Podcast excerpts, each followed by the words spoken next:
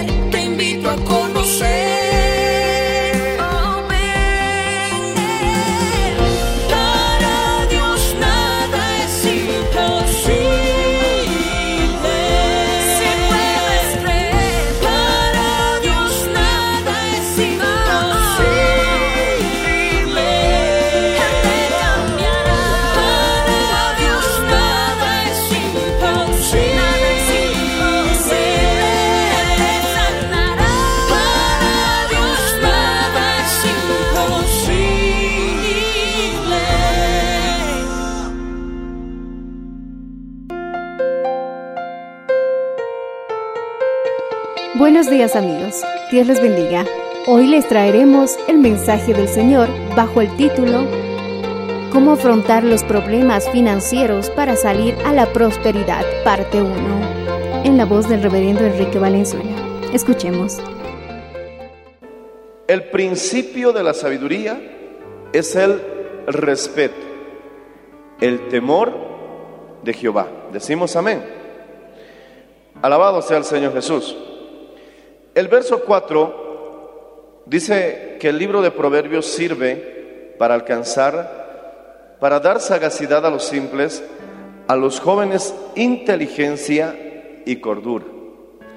Entonces, prácticamente si nosotros leemos el libro de Proverbios, vamos a encontrar muchos consejos que nos van a transformar en sabios e inteligentes.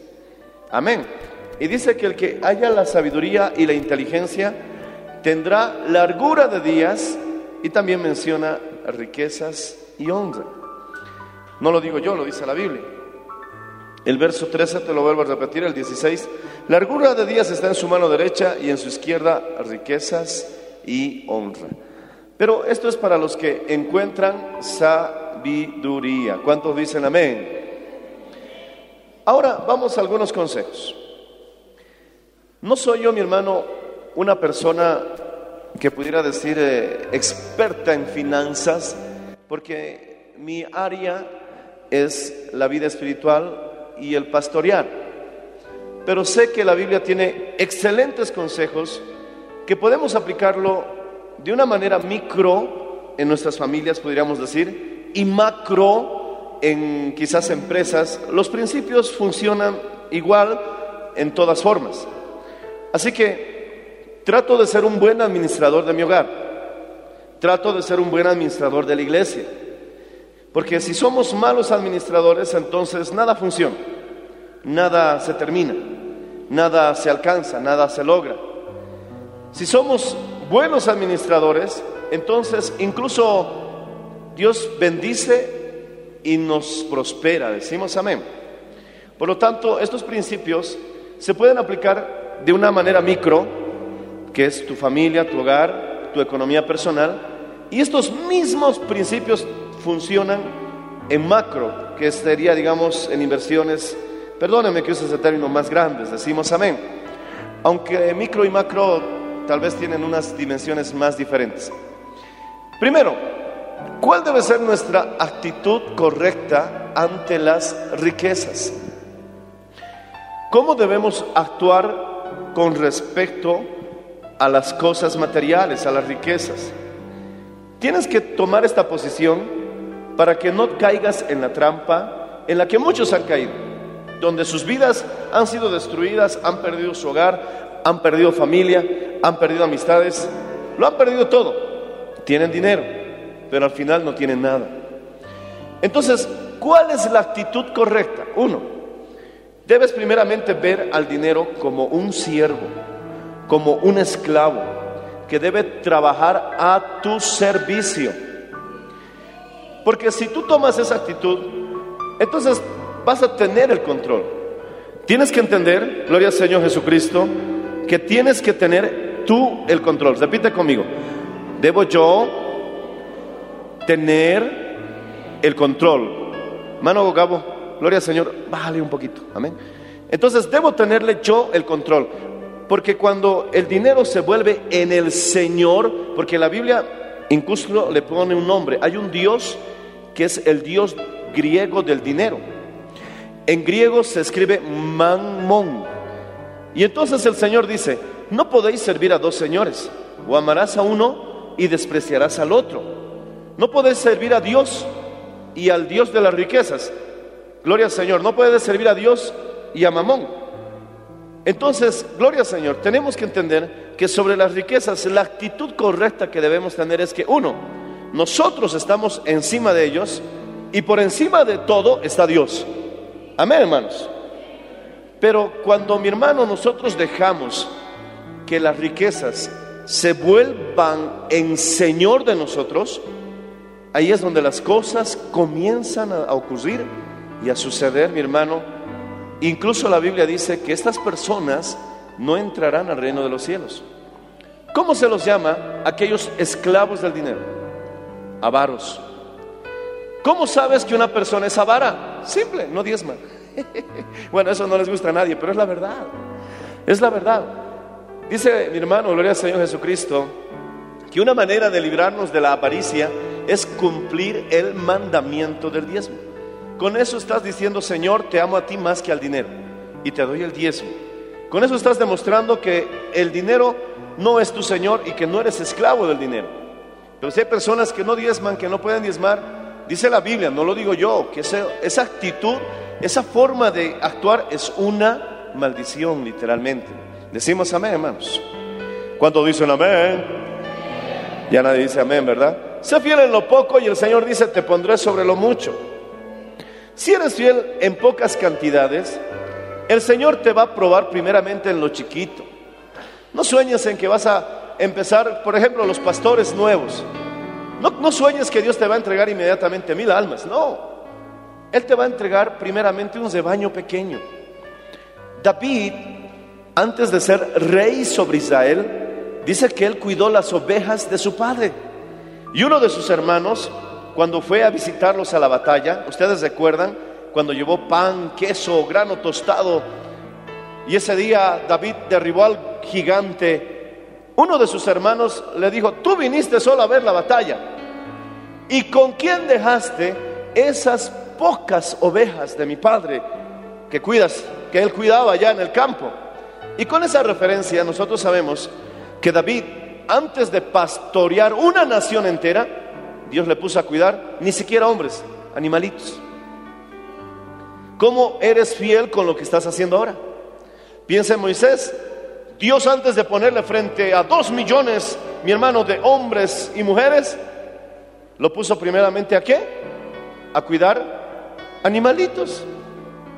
Las ovejas, ni siquiera de él, de su suegro. Dios está viendo cómo haces el trabajo que estás realizando ahora. Si lo haces con ganas, si lo haces con esmero. Muchos dicen, no, no, cuando yo esté al frente de la iglesia voy a hacer las cosas bien. No sueñes, porque si no eres fiel en lo poco, no vas a poder tenerlo mucho. Dios te va a probar primeramente con pocas cantidades, porque Él no quiere que tú te destruyas.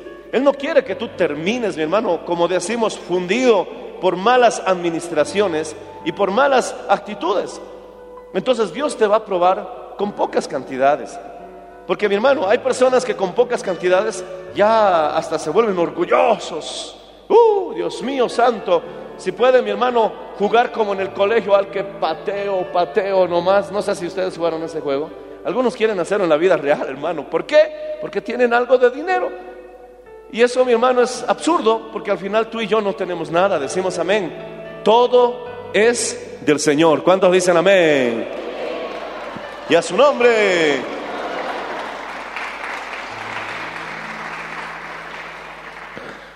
Ahora, mi hermano, si Dios te ha bendecido y te ha prosperado, tienes que ser humilde.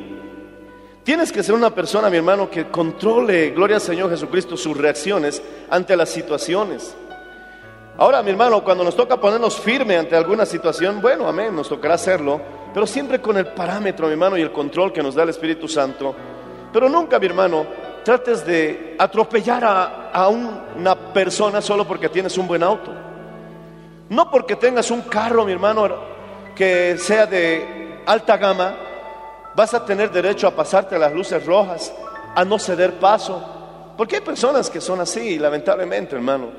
Por eso, como nosotros somos hijos de Dios, Él quiere lo mejor para nosotros. Si Dios antes de entregarle una nación grande a Moisés le puso a cuidar animalitos, ¿a ti qué te puso a hacer? Tal vez no te puso a cuidar animalitos, tal vez te puso a cuidar la cocina. Tal vez te puso a cargo de la limpieza. O quizás simplemente estás trabajando en un lugar con un jefe difícil de soportar. Pero piensa, ¿no es lo mismo que Dios hizo con Moisés, con David antes de entregarles cosas grandes? Porque hay una promesa. Si tú eres fiel en lo ajeno, mucho más cuando venga lo propio. Decimos amén, hermanos. Alaba al Señor si lo entiendes, hermano. Dios quiere bendecirte.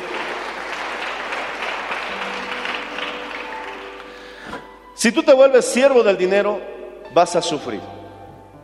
Si tú te vuelves esclavo de las posesiones, vas a sufrir. Ser rico no es malo.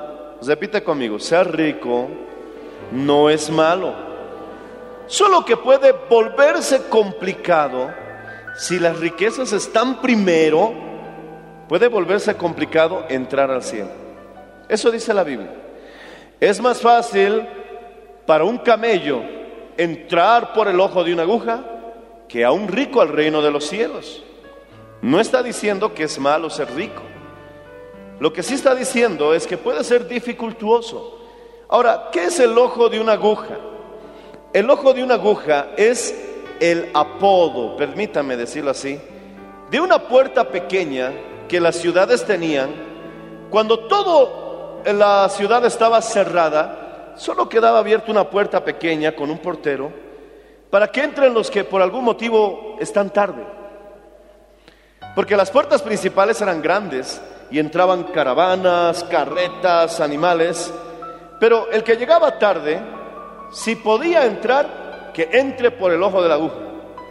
Y muchos de los viajeros tenían que quitar las cargas de sus camellos, tenían que quitar, mi hermano, los bultos que llevaban encima y casi literalmente hacer que el camello pasara arrodillado por esa puerta pequeña para poder ingresar.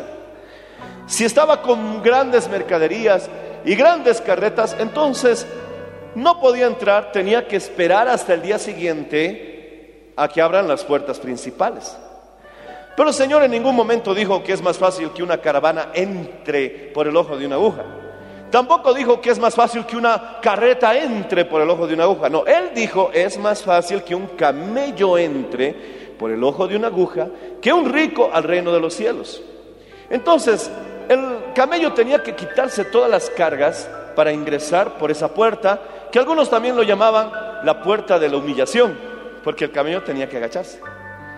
Así que esto significa que si las riquezas en tu vida están antes que el Señor, va a ser difícil que entres al reino de los cielos. ¿Cómo saber si las riquezas están antes que el Señor en tu vida? ¿Quieres, ¿Quieres que te dé la clave? ¿Cómo saber si las riquezas están primero o Dios en mi vida? Fácil, anótalo. La pregunta que debes responder es, ¿diezmo? ¿Soy fiel con los diezmos? Así de simple. El Señor no te pide más. Él dice, disfruta el 90%. Solamente trae el diezmo. ¿Por qué? Porque Dios necesita tu diezmo. Mi hermano, realmente Dios no necesita de nadie. Dios no necesita ni de mí ni de ti. Pero Él, mi hermano, en su misericordia nos ha permitido participar de lo que está haciendo. Ahora, mi hermano, Él es el dueño del oro y de la plata. A Él no le interesa, mi hermano, si tu diezmo es grande o es pequeño. A Él lo que le interesa es que si eres fiel. Porque dice mi hermano que son los fieles los que andan con Cristo. Los llamados, los escogidos y los fieles. Decimos amén, hermanos. Entonces Dios no podrá, mi hermano, darte privilegios si en las cosas chicas no eres fiel. Tampoco podrás ser fiel en las cosas grandes. Dios no necesita tu dinero y algunos se van a agarrar de eso para no diezmar. Hazlo si quieres. Es tu problema. Pero yo tengo que enseñar lo que está escrito. Lo que Dios quiere ver es tu fidelidad. Decimos amén. ¿Y qué es fidelidad? Fidelidad es dar lo que es. Muchos dicen diezmo, diezmo, diezmo y agarran 10 pesos y le ponen diezmo. Oye, se olvidan de la aritmética, se olvidan de las matemáticas, a la hora de dar la ofrenda, el diezmo, como mi hermano les falla, ¿no? Pero a la hora de cobrar sus cuentas, ¡uh! hasta los decimales, mi hermano, se las manejan bien. Gloria al Señor Jesucristo.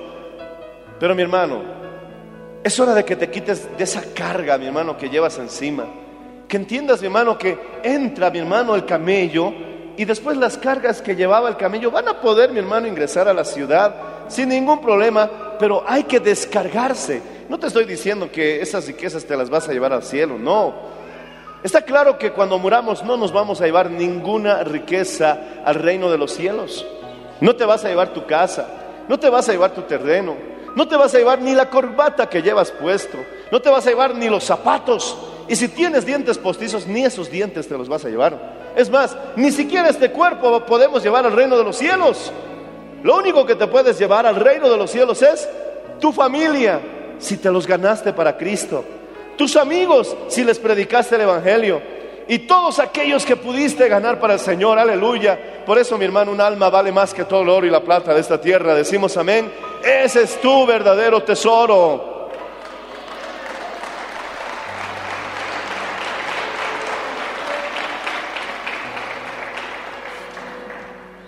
Entonces, cuando Dios ve que eres un mayordomo fiel, Él te tiene confianza. Eso fue lo que pasó con José. José se ganó la confianza de Potifar. Y Potifar vio que José no robaba, era de confianza, tanto así que cuando la mujer de Potifar quiso seducirlo, él le fue fiel a Dios y a su Señor aún soportando la calumnia. Mi hermano, pueden hablar mal de ti. Lo peor de eso sería que sea cierto, decimos amén. Repite conmigo, pueden hablar mal de mí. Otra vez, pueden hablar mal de mí. Lo peor de esa situación es que sea cierto. Pero si no es verdad, dice la Biblia, bienaventurados sois, alabado sea el nombre de Jesús, porque así también trataron al justo nuestro Señor Jesucristo. Decimos amén, hermanos. Bueno, amén. Que digan lo que quieran, mientras no sea cierto. Pero mi hermano José, como agradó a su Señor, su Señor dijo, no tengo que preocuparme de nada. Y le dejó toda su casa y todas sus riquezas en las manos de José, porque era un mayordomo fiel. Es lo mismo contigo, hermano. ¿Piensas que Dios no puede llenarte de toda clase de abundantes cosas que al final para Dios no es nada? Mira, solamente piensa, Dios es un Dios de prosperidad y de bendición, tanto en lo espiritual como en lo material. Pero mi hermano, el problema no es que Dios te dé las cosas, el problema es que nosotros manejamos mal esas bendiciones. Cuando Dios creó al hombre, lo puso en el Edén, y en ese lugar llamado Edén, que ya era un hermoso lugar, hizo un lugar más hermoso todavía. Dice que plantó un huerto. Y en el medio del huerto puso el árbol de la vida. Y estaba rodeado, mi hermano, de toda clase, mi hermano, de frutos y árboles frutales. Y de toda clase de bendiciones. Tan bien le iba a Adán que ni siquiera necesitaba zapatos. Ni ropa. En una ocasión, a mi esposa y a mí nos alojaron en un hotel muy bonito. En uno de esos viajes que fuimos a predicar. Y bueno, nos llevaron a un hotel muy bonito. Y yo allí descubrí, porque antes no sabía, que había existido calefacción en el piso. Para mí era algo nuevo. Era calientito el piso, hermano, calefacción. Yo no podía graduar el calor del piso. Era tan confortable el lugar que yo no andaba con zapatos. Me gustaba andar descalzo, hermano, solo por sentir el calor del piso, hermano. Y en algún momento, cesando todas las cortinas, obviamente, me puse a andar como Adán. Bendito sea el nombre del Señor. Porque mi amada esposa era la única que estaba ahí, obviamente. Ella tiene todo el derecho. Pero el punto es que estaba en un buen lugar. Me imagino que el huerto de Edén era mucho más hermoso. Por lo tanto, mi hermano, piensa en el cielo. En el cielo no hay pobreza, no hay tristeza, no hay dolor. Dios se hace las calles de oro, sus puertas de perlas, sus muros son piedras preciosas. Así que, mi hermano, si se trata de, poseer, a Dios no le es ningún problema. El problema somos nosotros. Sé fiel en lo poco, mi hermano, dice el Señor. Yo te pondré sobre lo mucho. Y qué maravilla que cuando seas fiel, Dios te haga canal de bendición. Alabado sea el nombre de Jesús.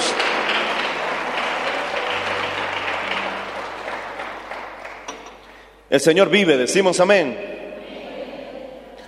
Entonces ser rico no es malo. Lo que puede ser malo es la actitud que tenemos frente a esa situación que podamos vivir. Así que no, no, no descalifiques a tu hermano que pueda ser rico. Mientras sea fiel con el Señor, pensemos en las personas notables de la Biblia en el Antiguo Testamento, especialmente eran gente rica. Abraham, el padre de la fe. Job, el más rico de los orientales. Isaac heredó todas las riquezas. A Jacob le fue mal, mi hermano, un tiempo, pero después Dios lo prosperó tremendamente. José era un esclavo, pero luego lo puso por encima de, mi hermano, de toda la nación de Egipto. Porque fue fiel en la casa de Potifar. Y luego lo mandó mi hermano al calabozo y fue fiel en el calabozo. Y Dios, dijo, bueno, pasaste los exámenes. Hijo, ahora te entrego lo que es tuyo. Y le entregó toda la nación de Egipto. Alabado sea el Señor, hermano. Sé fiel con lo que tienes. Ahora, si solo tienes 100 pesos, sé fiel con esos 100 bolivianos. Piensa en Moisés y en David, que tuvieron que cuidar animalitos antes que cuidar personas. Es decir, las personas son valiosas. Y antes de que Dios te entregue una iglesia, tal vez te entregue un gato. A ver, cuida ese gato primero. Al día siguiente el gato muerto, estirado en el piso. Hija, no, te falta, te falta. Dos, la Biblia nos enseña que debemos tener una buena administración. Para tener una buena administración tenemos que preguntarnos, ¿a dónde quiero llegar? Una buena administración sin metas es una vida, mi hermano, triste. Porque tenemos que tener metas. Y para tener un sentido que significa dirección, tenemos que aprender a administrar. Tenemos que administrar recursos. Y entre los recursos que tenemos para administrar también está, además del dinero, el tiempo. ¿Sabías que Dios, lo primero que vemos en la Biblia que administra es el tiempo? Empieza a contar los días en que hizo la creación. Seis días y uno descanso. Eso es administrar. Decimos amén. ¿Qué quiere decir dispensación? Hablamos mucho de las dispensaciones, ¿verdad? La inocencia, la conciencia, el, gobier eh, el gobierno humano, gloria al Señor Jesucristo, la fe, la ley, la gracia, el milenio. Uh, hablamos de las dispensaciones. Pero ¿qué quiere decir dispensación? Administración de los tiempos. Entonces, si no administramos bien nuestro tiempo, no vamos a poder administrar, mi hermano, ni también tam- tener resultados. Para salir profesional tienes que administrar tu tiempo. Ayer un hermano me preguntaba, pastor, ¿cuánto tiempo necesito para aprender un idioma? Normalmente es ocho meses si estudias una hora diaria. Ya puedes hablar y comunicarte. Tal vez no fluidamente, pero por lo menos como un apache, pero ya puedes hablar. Cualquier idioma, en ocho meses puedes hablar. Pero si no estudias esa hora diaria, entonces nunca lo vas a alcanzar. Se puede prolongar dos años, tres años. Entonces uno tiene que administrar su tiempo. Para aprender a mi hermano a leer y a escribir en griego, necesitas un año de estudio. Dos semestres, es lo que calculan los, los eh, profesionales y los entendidos en la materia, pero les dicen tienes que cubrir dos horas de estudio diario. Y uno dice, bueno, tengo 24 horas, a ver, dice que 8 horas para dormir, 8 horas para trabajar, 8 horas para hacer lo que me dé la gana. Qué lindo, ¿verdad?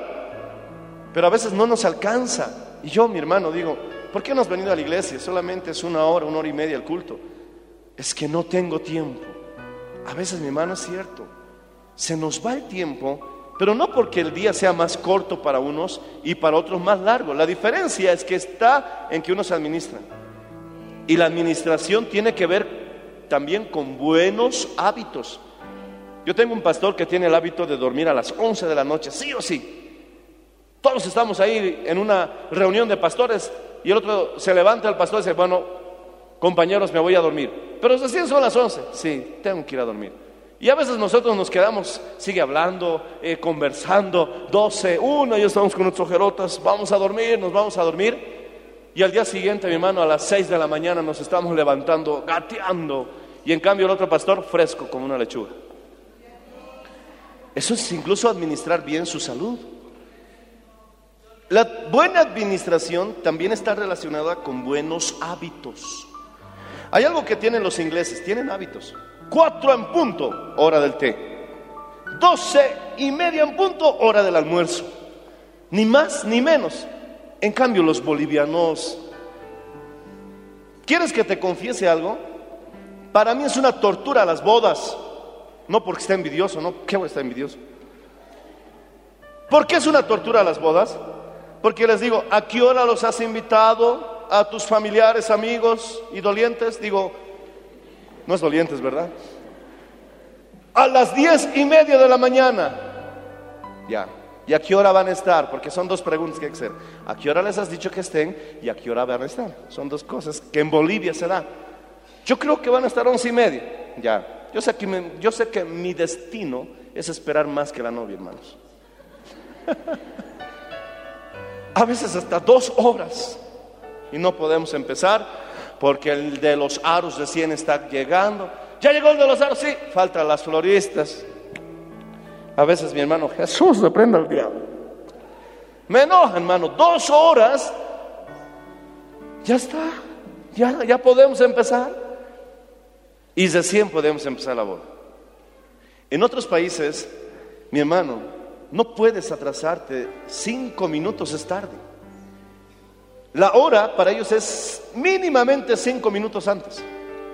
Y como nosotros estamos mal acostumbrados, sufrimos en el exterior.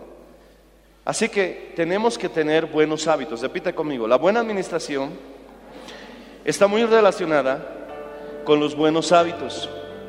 Y los hábitos también es una buena disciplina. Piensa que los hábitos son pequeños pasos. A ver, míreme, mira. Los hábitos son pequeños pasos diarios.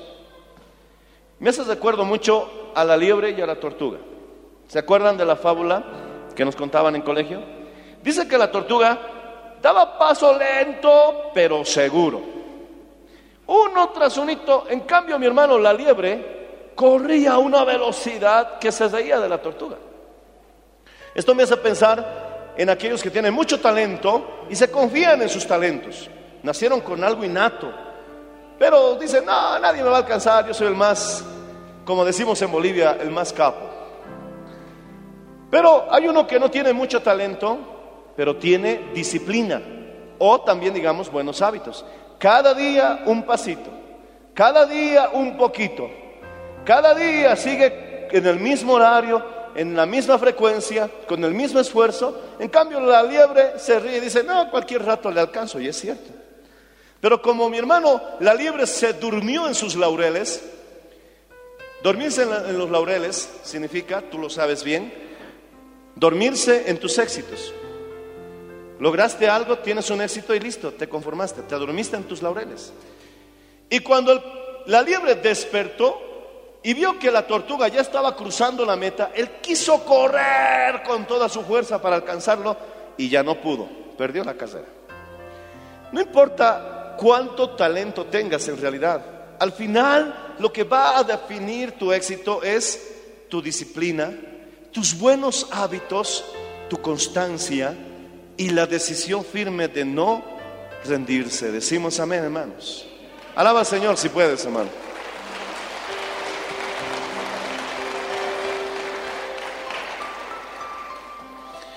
Gloria al Señor Jesucristo.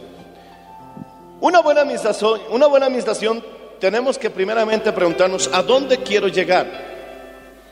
A tus 30 años, ¿qué quieres ser? ¿Qué quieres hacer? ¿Y qué quieres tener? Yo hablaba con un taxista y yo le preguntaba, qué bonito taxi, porque me gustó su taxi, era una marca Toyota que me gusta. Y, y yo me llamó la curiosidad, ¿cómo un señor que trabaja en taxi puede pagar un crédito de un auto tan bonito? Porque normalmente yo tengo algunos familiares que trabajan en taxi y para serte sincero no les va muy bien. Entonces a mí me llamó la atención, ¿cómo a él le va tan bien? Y le pregunté, ¿este taxi ya lo pagaste al contado? No, estoy pagando crédito. Ah, y aparte de esto tienes otros negocios, no, solo taxeo. ¿Y cómo te han dado entonces un crédito para comprar este taxi? Es que yo ya pagué otros créditos pequeños y nunca les he fallado. Tengo un buen historial crediticio. Empecé con poquito y fui aumentando, fui aumentando y ellos no se hicieron ningún problema ya para prestarme para comprar este taxi. Porque mi historial me respalda y no me hicieron mucho lío. Y eso es bonito, hermano. Pero muchos, ¿cuántos están en la central de riesgos? Como Eduardo Avaroa, rendirme yo, que se rinda a su abuelita, dice, ¿verdad? Es lo mismo. Prestarte yo, que te preste tu abuela, dicen, ¿verdad? ¿Por qué? Por su historial crediticio. Están en, en esa zona de riesgo, hermano. Por eso, tu buen nombre vale más que el oro y la plata, dice la Biblia. Decimos amén. Convertirte en alguien de confianza te da respaldo. Y él me dijo primeramente eso, tengo un buen historial crediticio, nunca les he fallado. Y entonces dentro de mí dije, sí, es así. Por eso nosotros conseguimos, mi hermano, también el préstamo de este terreno, porque como iglesia y como pastor nunca les hemos fallado. Decimos amén, hermanos. Alaba al Señor si puedes hacerlo, hermano.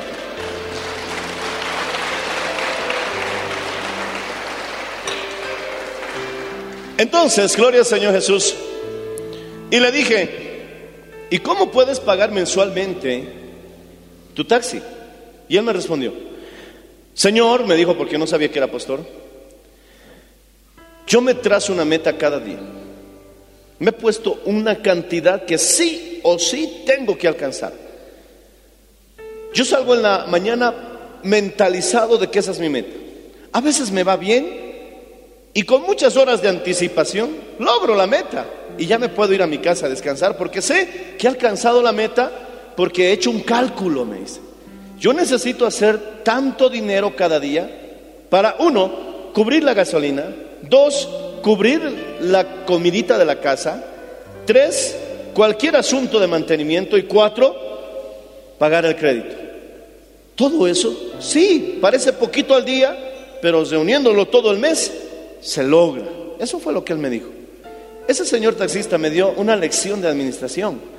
Y luego me dijo, cuando tenga 45 años, así me dijo, era jovencito, quiero tener este auto y esta marca. Y yo le dije, no dudo que lo logres si sigues así. Mi hermano, no es cuestión de talento. Muchas veces es cuestión simplemente de disciplina. Alaba al Señor si lo entiendes, hermano.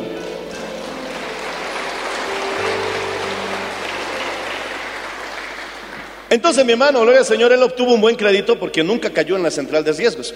¿Cuál es la central de riesgos? Cuando tú no pagas crédito. Sacas plata un mes, dos meses, tres meses, no pagas. Listo, pasaste a la lista negra.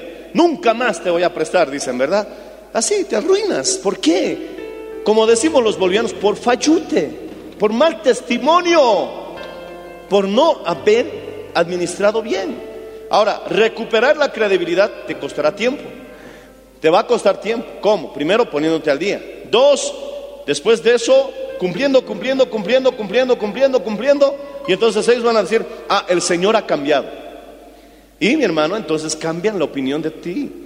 Cuando tienes un buen historial crediticio, hermano, hay personas que te pueden, el banco en muchas ocasiones ya te presta solamente a simple firma. Porque ya saben que eres un cliente que mi hermano no ofrece riesgos. Pero sinceramente, cuando le has pedido a tu hermano, préstame, ¿le has pagado? A ver, solamente hablemos de los rollos. ¿Cuántos de esos pobres colaboradores te han fiado rollo y no le has pagado hasta ahora? Ahora, hablemos de la kermés, no me hagan hablar, hermanos. Yo tengo una lista negra donde no les damos fichas de la kermés, es mi central de riesgos. Pero también vemos que aquellas personas que aman al Señor y que también Dios los está prosperando, porque están cumpliendo con el Señor, que se convierten en una bendición para Dios, para la iglesia, para las almas y contentamiento para el Señor. Decimos amén, hermanos. ¿Cuántos se gozan por eso, hermano? Aleluya.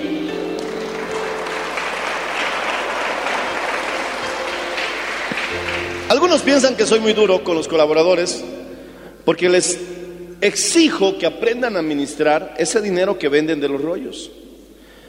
Si ellos aprenden a ser fieles, entonces ellos van a crecer y van a responder a mayores desafíos en la vida.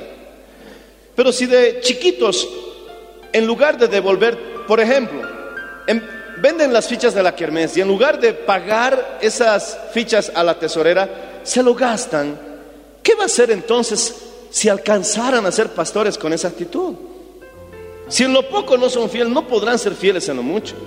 Yo una vez a mi papá le escuché a un militar que le estaba llamando la atención a su hijito. Y casualmente yo con mi papá pasé por su lado. Yo vi a ese militar y para mí era rico, porque yo estaba viviendo el tiempo de la relocalización. Y en ese tiempo, cuando se relocalizaron a tantos trabajadores, yo me acuerdo que ni podía pedir mi hermano una pastilla o un dulce porque no hay y no había. Ahí aprendí que era la carne vegetariana. Mi mamá aprendió a hacer carne vegetariana. Era una estafa, pero me decían que era carne. Ranga es hijito, ranga. Y para mí era una masa, mi hermano. ¿Qué va a ser ranga esto? Pero no había, pues. No había dinero. Y entonces, cuando yo lo vi a ese militar y le reñía a su hijo porque no le devolvió el cambio. Y yo escuché al pasar que era centavos. Y yo dije, papi, qué malo ese señor. ¿Por qué hijo? Me dice. Su hijo no le ha devuelto cambio y son 50 centavos y, y su papá le está riñendo de lo que se lo ha gastado. Qué tacaño, teniendo tanto, se hace problema de 50 centavos. Y mi papá me dijo, hijito, no es el dinero.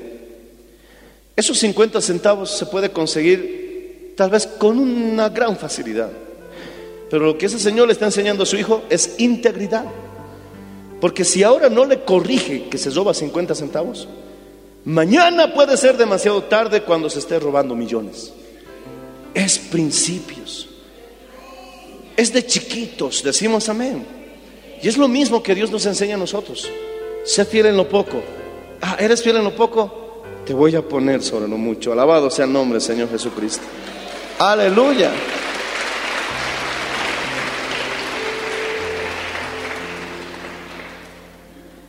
Y a veces el Señor dice, te voy a dejar un talento, voy a hacer un viaje largo y cuando vuelva quiero ver ganancias.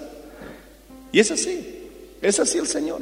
Al que le dio dos, mi hermano, al que le dio, gloria al Señor Jesucristo, cinco, le devolvió diez y el Señor lo felicitó. El que recibió dos, le devolvió cuatro y el Señor le felicitó. Al que le dio uno, por más que era uno, era bastante, porque son 37 kilos de oro o 37 kilos de plata. Un talento es bastante. Pero él se asustó y lo escondió. ¿Por qué? Porque mi hermano, gloria al Señor Jesucristo, Dios lo estaba probando con primeramente las cosas terrenales y temporales. Porque al que ganó cinco más le dijo, buen siervo fiel, en lo poco fuiste fiel sobre diez talentos, sobre lo mucho te pondré, reinarás sobre diez ciudades. ¡Wow! El que dio dos y multiplicó a cuatro, le dijo, reinarás sobre cuatro ciudades. Pero el que recibió y no hizo nada, entonces no era digno de ser rey, no era digno de gobernar una ciudad. Porque lo que él podía aspirar mínimamente era dos ciudades. Imagínate, gobernar do- dos ciudades es manejar, mi hermano, una gran economía. Solamente pensemos en Oruro. Cuando vemos esos letreros, se construyó este coliseo con esta cantidad de millones de bolivianos. Solamente pensando en una ciudad hermosa y pequeña como Oruro, se maneja, mi hermano, dinero en esos proyectos. Entonces, manejar 10 ciudades casi es una nación. Cinco ciudades es un terreno extenso. Una ciudad es también mucho. Pero antes de que Dios lo pusiera sobre las ciudades, vio si era capaz de ser fiel con las riquezas injustas, por así decirlo, con las terrenales, las materiales. Dios mira qué haces con el dinero. Dios mira cómo administras ese papel y ese níquel. Porque al final el dinero, mi hermano, se basa en la confianza de la gente. Si no lo sabías. Tiene mucho que ver la economía en la confianza que el pueblo tiene en su gobierno. En China, mi hermano, las monedas son de plástico. Por lo menos Bolivia en el año 1800 sus monedas eran de plata. Yo tengo una monedita de ese año. Vale todavía. Puedo venderlo. Me pagan 40 bolivianos. Pero a ver, una moneda del año 80, ¿cuánto va nada? Porque esa plata vale todavía. Pero mi hermano, eh, en China son de plástico. ¿Y en qué se basa su moneda? En la confianza que tienen en su gobierno. El punto es, mi hermano, gloria al Señor Jesucristo, que Dios está mirando qué haces con ese papel. ¿Qué haces con esas monedas? ¿Diez más? Tu papá te regaló 50 olianos. ¿Eres capaz de darles 50 centavitos fielmente al Señor? Dios mira, dice, no, este no es capaz ni de dar 50 centavos. ¿Qué va a darse entonces un millón? ¿Qué va a ser fiel en 10 millones? Ah, es un avaro. Y a veces viene la prosperidad. Hubieron personas que me llevaron a orar por casas. Pastor, por favor, a tanta insistencia, con tan poco tiempo, ya, vamos, fui. ¿Qué quieren, hermanos? Queremos vender esta casa. Y cuando vendamos, vamos a traer el diezmo a la iglesia. Y dije, gloria a Dios, con eso podemos pagar algo la deuda. Señor, en nombre de Jesús, que se venda esta casa, arranca la baranda, listo. Hasta ungido, mi hermano. Pero la Biblia dice, maldito el hombre que confía en el hombre. Y mi hermano, casualmente, después de la oración, a los días o pocas semanas, ¡pa! vendieron la casa. Nunca llegó el diezmo. Ni las personas jamás las volví a ver. y dentro de mí dije, ya sabía, ya sabía. Y no es una vez. Los dedos de mi mano no me alcanzan para contarte las veces que me vinieron con ese asunto. Pero no es conmigo. Piensan que mi hermano que van a engañar a Dios, ya, ya, ya, bendecirle, bendecirle, va a vender la casa. Ah, me han engañado otra vez. No. Dios no puede ser burlado. La obra del Señor se va a sostener por la fe de sus hijos, decimos amén. Y el justo por la fe vivirá. Alaba al Señor si puedes hacerlo, hermano.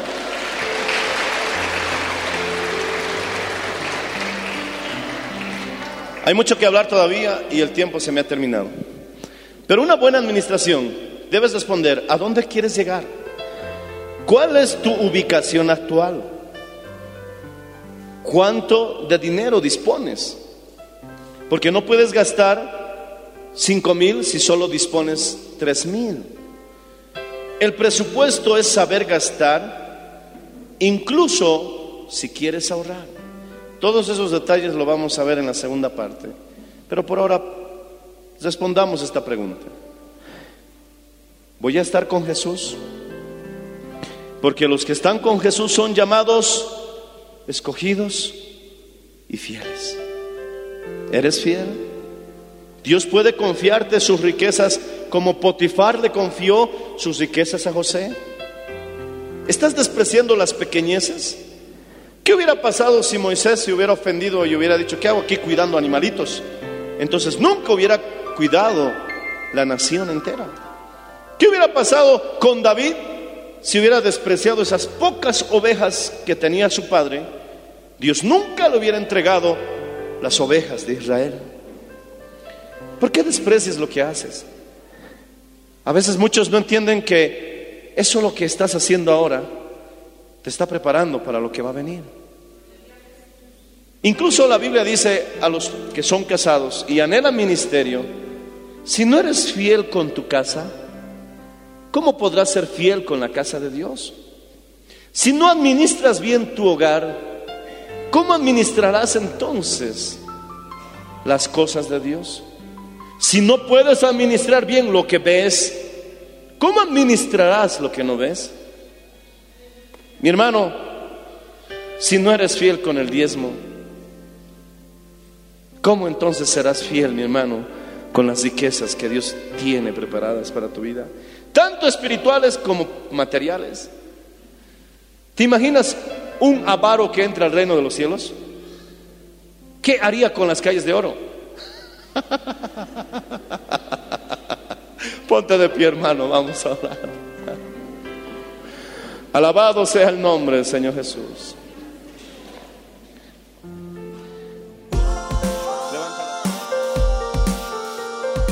Gracias por su sintonía. Si desea una copia, comuníquese con los números de esta emisora o escríbenos a contacto mmmbolivia.com. Nos volveremos a encontrar en nuestra próxima edición de Para Dios nada es imposible. Dios les bendiga.